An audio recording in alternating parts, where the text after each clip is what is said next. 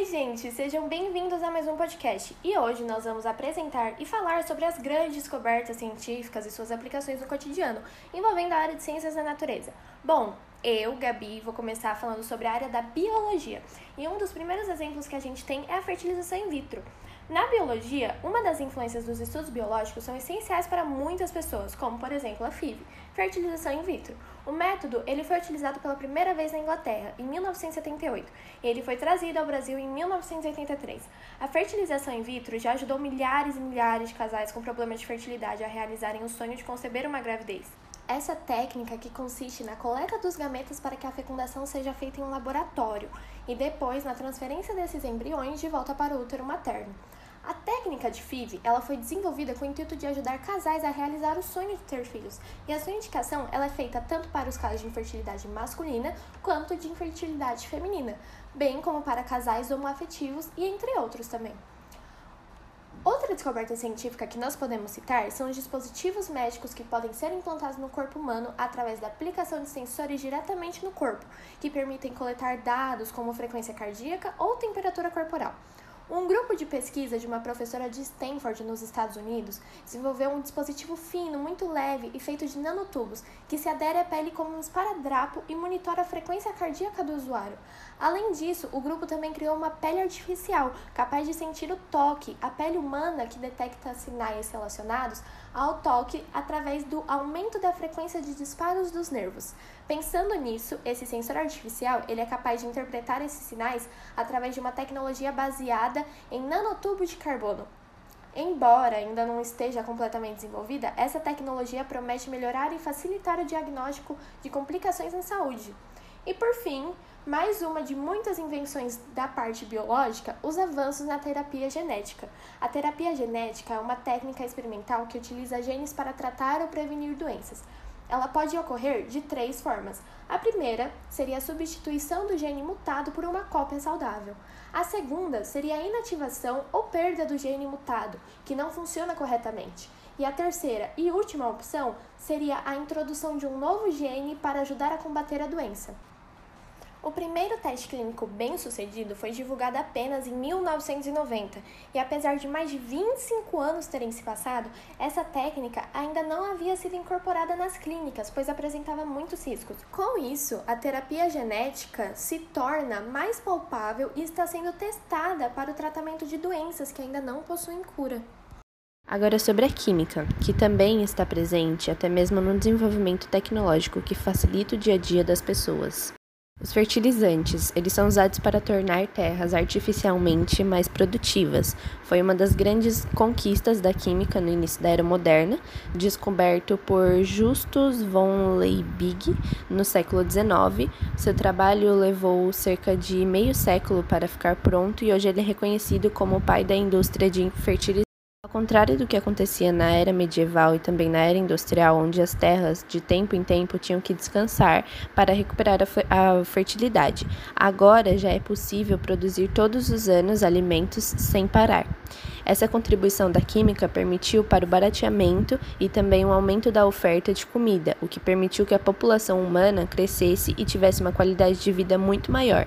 Sem os fertilizantes e adubos, uma porção muito maior da raça humana estaria passando fome hoje em dia. Quimioterápicos e antibióticos. A história da quimioterapia, como conhecemos hoje, remonta às décadas de 40 e 50 no pós-guerra, com os farmacêuticos Lewis e Alfred Dillman.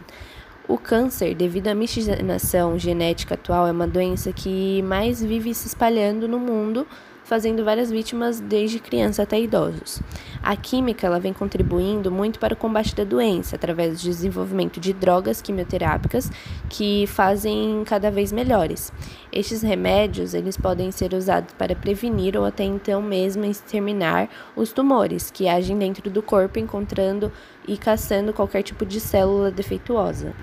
Apesar de ainda terem muitos efeitos colaterais e de atacar também células saudáveis, a química está evoluindo os quimioterápicos cada vez mais e produzindo tratamentos cada vez melhores para o combate ao câncer, aumentando as chances de cura em alguns casos para praticamente 100%. Produtos médicos e biomédicos. A química, além de contribuir com a indústria da energia, também colaborou ativamente com a biomedicina na criação de vários produtos importantes, órgãos artificiais, como o coração artificial, por exemplo, pode salvar vidas substituindo órgãos reais no meio de um transplante muito complicado. Microcápsulas podem ser introduzidas no corpo para liberar medicamentos lentamente e, por fim, implantes e próteses que podem substituir ossos e permitir que várias pessoas possam voltar a andar. Por último, mas não menos importante, eu vou falar um pouco para vocês sobre as descobertas da física. O controle remoto, um objeto muito presente no nosso dia a dia, serve para controlar os nossos televisores utilizando a radiação eletromagnética para o seu funcionamento. O primeiro controle remoto de televisão foi criado em 1950 pela Zenith Radio Corporation e era chamado de Lazy Bonnie. Ele podia ligar e desligar uma televisão e mudar de canal. Essas funções conhecemos hoje mesmo, mas ele não era sem fio como que nós usamos. Ele era ligado à televisão por um cabo volumoso e descobriu-se que os consumidores não gostavam do cabo porque frequentemente levavam tropeções por conta dele. Em 1955, o engenheiro da Zenith, Eugene Poley, criou o Flash Magic o primeiro controle remoto de televisão sem fio, que operava por meio de quatro fotomoléculas, uma em cada canto da tela da televisão. Mas, como nem tudo são flores, o Flash Magic teve problemas para funcionar bem em dias ensolarados, quando a luz do sol às vezes mudava de canal aleatoriamente. Atualmente, ele funciona emitindo uma radiação na faixa do infravermelho com comprimento de onda entre 1 milímetro e 1 micrômetro. Ao apertarmos os botões do controle, ele emite pulsos longos e curtos que representam um código binário, que é convertido pelo aparelho receptor. Cada botão corresponde a um determinado código, que é representado por frequências específicas enviadas para o equipamento controlado. Ao receber esses sinais, o aparelho decodifica e realiza as operações desejadas. A próxima descoberta é algo que está presente em praticamente todas as residências: o famoso forno de microondas. Ele é simples e prático, auxilia no preparo e aquecimento de alimentos, muitas vezes salvando a alimentação dos que não se arriscam no fogão convencional. Na verdade, as microondas são ondas eletromagnéticas de alta frequência, como as de rádio. O forno de microondas funciona com frequência de 2,450 GHz a mesma frequência de ressonância das moléculas de água.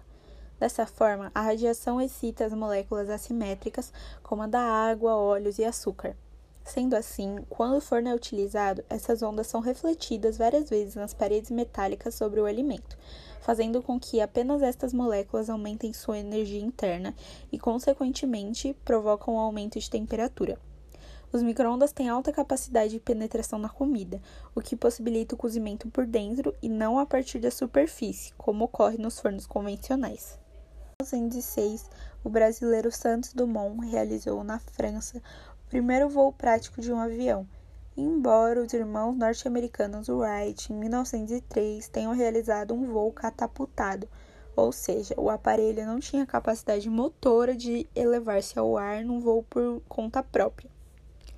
A partir das experiências bem-sucedidas de Santos Dumont e dos irmãos Wright, o desenvolvimento do avião deslanchou de modo surpreendente. Porém, é triste o fato de que, como ocorreu com outras invenções, esse desenvolvimento tem ocorrido muito mais pelo esforço de guerra do que pelo seu uso comercial. Seguro. Até essa época, a maioria dos aviões era biplano, ou seja, com duas asas sobrepostas e construído de madeira e lona.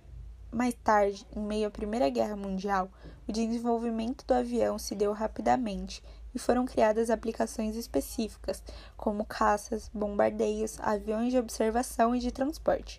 Porém, a maioria dos aviões ainda continuava sendo de madeira e lona, embora alguns modelos já empregassem o metal na fabricação de algumas peças. O período de maior desenvolvimento do avião se deu durante a Segunda Guerra Mundial, em 1935 ele evolui dos biplanos movidos a hélice para o avião a jato. Muita da tecnologia desenvolvida nessa época é utilizada até os dias de hoje. Nos últimos 50 anos, o desenvolvimento da aviação comercial tem se limitado no desenvolvimento de novas tecnologias de construção, tais como materiais mais leves e seguros, motores mais econômicos e menos poluentes, e na incorporação dos avanços da eletrônica digital, principalmente nos sistemas de voo e navegação. Bom, vamos ficando por aqui mesmo. Esperamos que tenham gostado e se surpreendido com as descobertas, assim como nós. Muito obrigada e até a próxima!